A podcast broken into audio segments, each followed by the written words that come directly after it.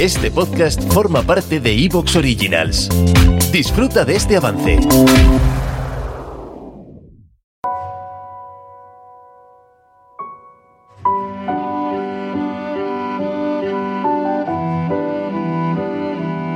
Una princesa de Marte. Capítulo 24.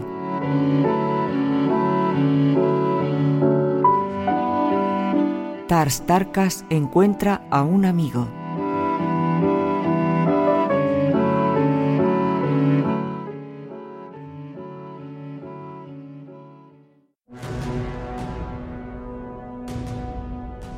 Alrededor del mediodía volaba sobre una ciudad muerta del antiguo Marte. Al echar una ojeada a través de la llanura que se extendía más allá, vi varios miles de guerreros verdes trabados en terrible batalla. Acababa de verlos cuando me dirigieron una descarga de disparos con su puntería, por lo general, infalible. Y mi pequeña nave se convirtió instantáneamente en una ruina que comenzó a caer sin control. Caí casi directamente en el centro del feroz combate, entre los guerreros que no habían notado mi proximidad, ocupados como estaban en una lucha de vida o muerte. Estaban peleando a pie con sus espadas largas, mientras los disparos de un francotirador de las cercanías del conflicto derribaban a los guerreros que se separaban por un instante del enredo. Cuando mi máquina cayó entre ellos, me di cuenta que se trataba de pelear o morir con buenas probabilidades de morir a cada momento. Por lo tanto, salté al suelo con la espada larga en la mano, listo para defenderme como pudiera. Caí al lado de un monstruo inmenso que estaba luchando con tres contrincantes. Cuando eché un vistazo a su feroz rostro, iluminado por el fragor de la batalla, reconocí a Tars Tarkas, de Tark. Él no me vio, ya que estaba justo detrás de él. Entonces los tres guerreros enemigos, que eran guarjonianos, embistieron simultáneamente. El poderoso individuo terminó rápido con uno de ellos, pero al retroceder para dar otra estocada, cayó sobre un cadáver que había quedado detrás de él y quedó a merced de sus enemigos un instante. Estos, rápidos como la luz, se echaron sobre él. Tars Tarkas se habría ido a reunir con su padre si yo no hubiera saltado sobre su cuerpo caído para enfrentar a sus adversarios. Me hice cargo de uno de ellos cuando el poderoso Tarquiano volvía a ponerse de pie y rápidamente se batía con el otro. Entonces me dirigió una mirada y una sonrisa se dibujó en sus labios horribles. Luego me tocó el hombro y me dijo, Apenas te reconozco, John Carter, pero no hay otro mortal sobre Barsom que hubiera hecho lo que hiciste por mí. Creo que he aprendido lo que significa la amistad, amigo. No dijo más ni tuvo oportunidad de hacerlo, ya que los guarjonianos nos estaban cercando. Peleamos juntos hombro con hombro durante toda esa larga y ardiente tarde, hasta que el curso de la batalla cambió, montó en sus doats y corrió hacia la oscuridad.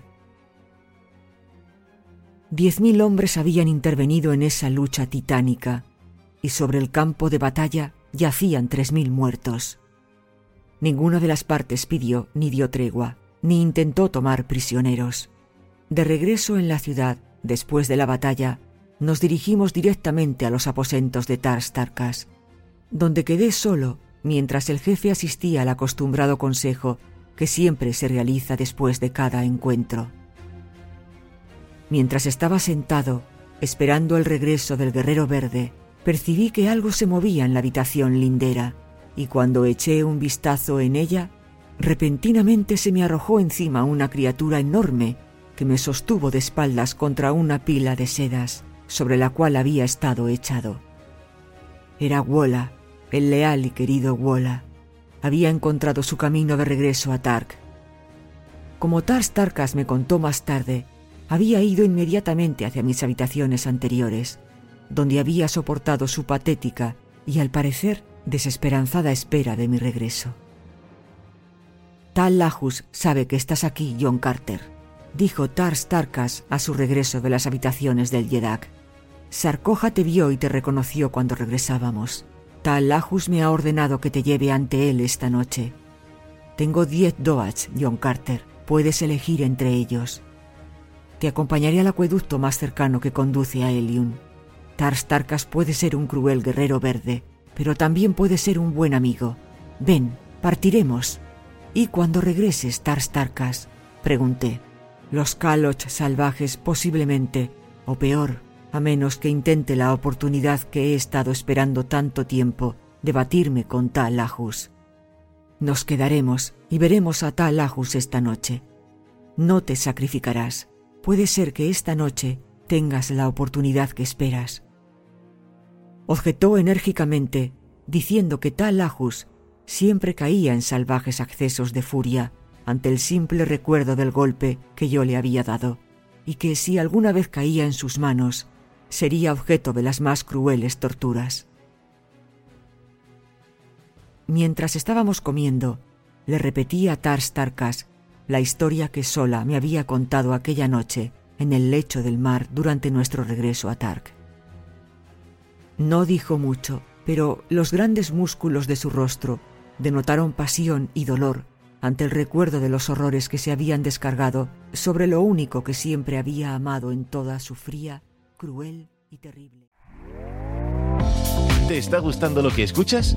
Este podcast forma parte de Evox Originals y puedes escucharlo completo y gratis desde la aplicación de Evox.